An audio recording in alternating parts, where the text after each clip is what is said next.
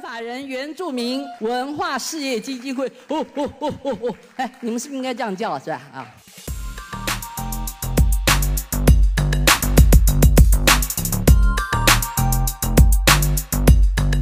欢迎收听 Nice News 的即时议题，我是主持人任豪。那如果大家有听到前面的录音的片段话，应该就知道说我们今天要讨论的主题是什么。对，我们今天要讨论就是在上个礼拜。八月十九号广播金钟奖的入围记者会上面，评审委员会的主任委员罗小云，他在公布类型音乐类节目的那个入围名单的时候，因为有一个入围的节目是阿迪亚民原住民族广播电台的一个节目，那他在讲完之后呢，他就发出吼吼吼的声音，然后就问台下。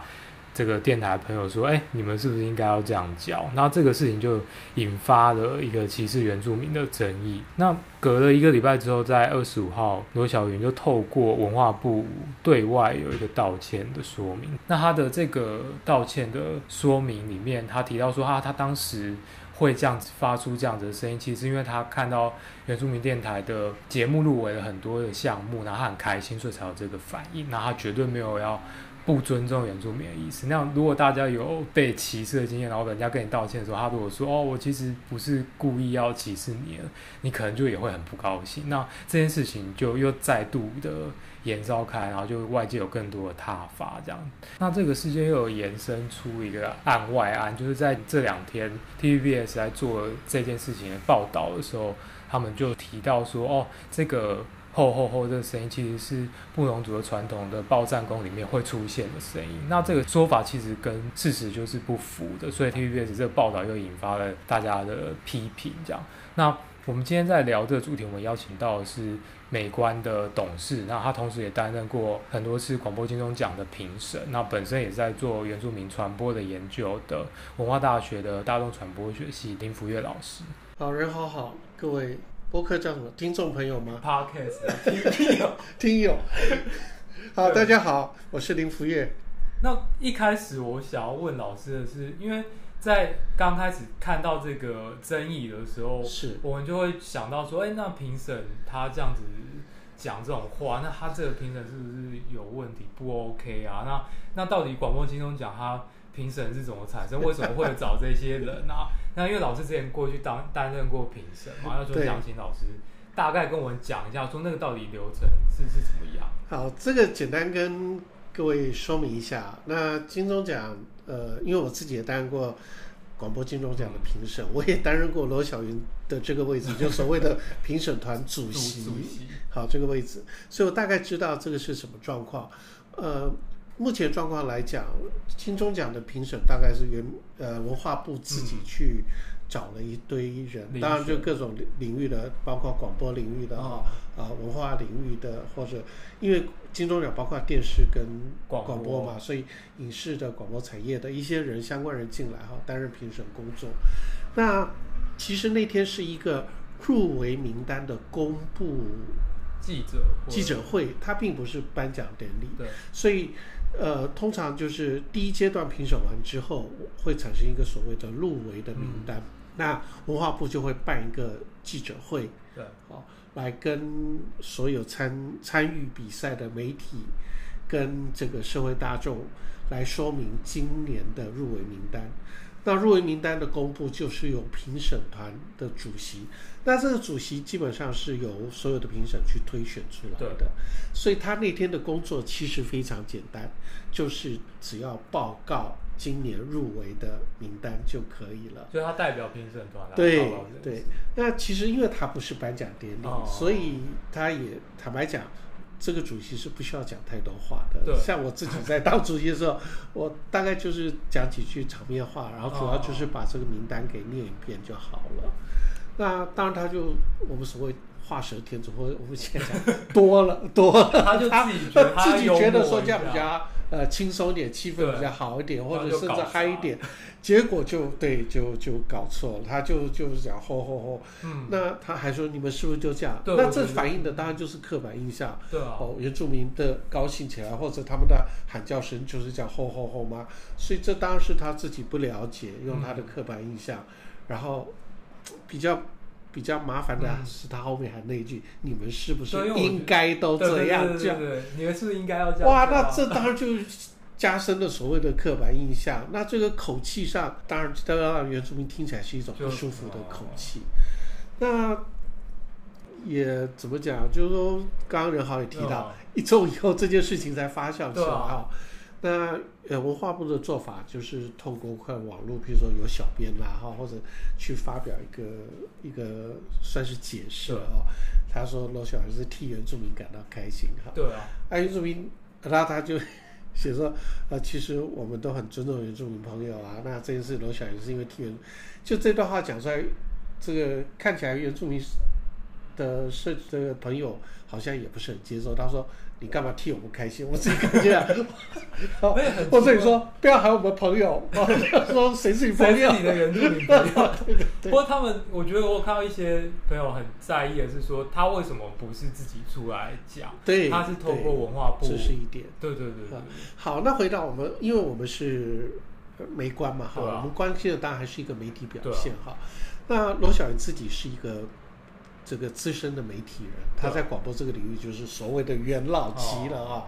虽然他现在已经不是线上的这个广播工作者，那可是我们可以看到，他会有些表现就，就就显示说，呃，他对这个所谓的族群的族群的文化和原住民的概念或者整个多元化背景还是陌生的，更不了解。嗯、而如果他他稍微知道一点呃原住民的文化或什么，他可能就不会有这样。的的说法，那另外就是刚刚任浩提到，TVBS 不就做了一则新闻说啊，其实他是用布农族报战功，那这个布农族的人就更生气了啊，对，因为爆炸工的喊法完全不是这么一回事，所以其实去 YouTube 上面你找一下，随便搜一下，对，所以当然这个原住民的朋友们又对 TVBS 不满，嗯、像这些记者们，你们稍微。问一下，就是说，譬如说他那个新闻里头，好，既然你说他是不能做报战功，你也没有去问到任何一个不能做的受访者啊，对，去问的是阿美族的人哈，所以这个就第二步，当然就是这个新闻本来好像想要去解释或者说，结果弄得更糟糕。好，所以整体来讲，还是回过头来，我们媒体的表现，虽然你说这一个所谓的。呃，入围记者会的公布跟媒体表现并不是那么直接相关，嗯、可是回头看，一个媒体工作者他自己的多元化意识或对原住民了解不够多的状况下，那么轻率的用这种方式去呈现，对，好，那然后再加上 TVBS 的那个新闻，也在没有深度了解状况下就呃用这种方式，以为可以去说明或解释，嗯、这种显示说我们整个社会里头，好。对于多元文化的认知跟教育，其实还是不足的。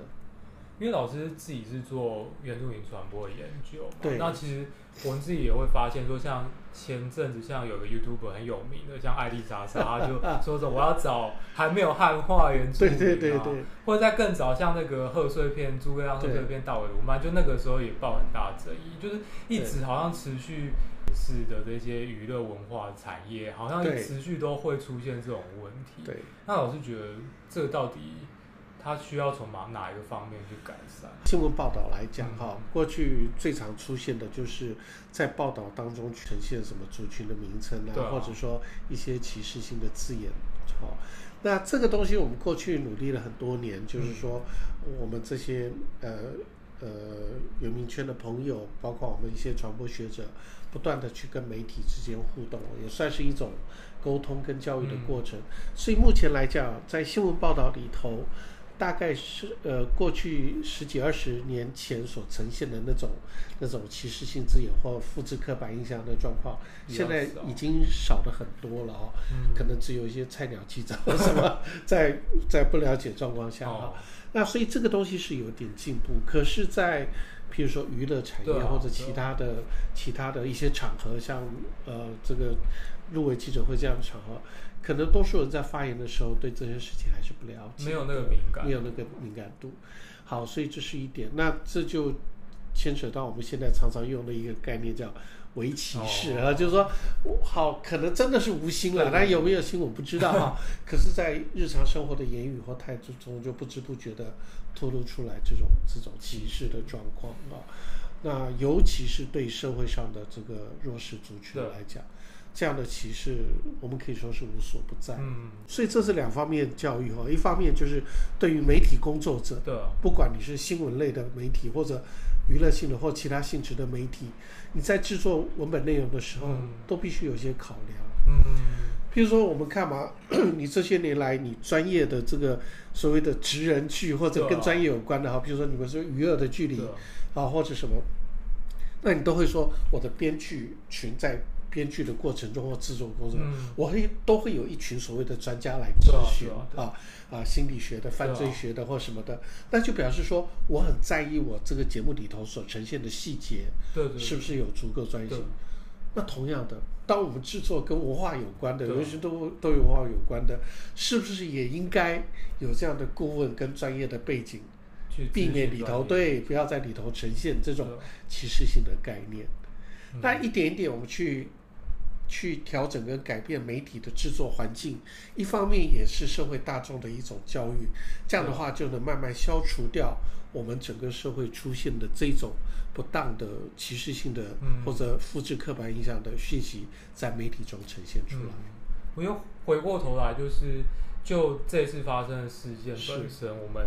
还有一个想要稍微讨论一下，就是因为像美观自己也有办就儿童节目奖嘛，那我们在找评审的时候，这几届以来我们都会考量到，比如说一些文化代表性的的背景的问题。那广播金钟奖在这个评审团组成上，是不是有可能需要往这个方向？做一些努力，还是因为其实主管机关文化部后来他其实就没有再进一步说明了，他就发完那一篇声明之后说哦，我们之后就专心评审，我就不再对外讲。对，因为我觉得这是有点可惜。对，因为这个坦白讲也是一个很很辛苦。譬如说这些年来哈，你说媒体，对啊，呃，就以电视跟广播来讲，比如说现在有原民台，有客家电视台哈。那像广播节目里头也是一样，客家的广播频道节目、人民台，甚至有一些替新移民做的节目。好，你不要讲别的，光是语言内容。嗯。那我现在这几位评审，你说其实真的很难囊括到所有今，比如说我今天如果拿一个越南语节目来报名金钟奖的话，你怎么办？对不对？当然我不可能说我。就每一期都会找到各种语言的这种评审，嗯、所以它有它的限制。可是有一点，这就是我刚刚讲的，那可能要有一个咨询的系统或者怎么样的状况，让我们可以进一步。哎，我听到这样广播节目或者电视节目的时候，我可以有咨询的背景跟管道，对去了解这里头文化的内涵跟意义。嗯，那这个对于我觉得对于呃。这个节目本身来讲，我们才能够正确的去理解跟解读。另一方面，呃，某种程度对评审们来讲，跟跟政府来讲，也是一种教育跟学习的机会。对，我们去认识一个多元社会里头不同的媒体形态。所以只能说，希望金钟奖评审越来越多元是越好。对。那我希望那个我们的李永德部长，过去也是课委会主委，可以听到这一期节目，是他应该更了解这些才对。那今天很感谢福月老师来参加我们节目，那我们下集节目再见。好，我们下次再聊。好，拜拜，拜拜。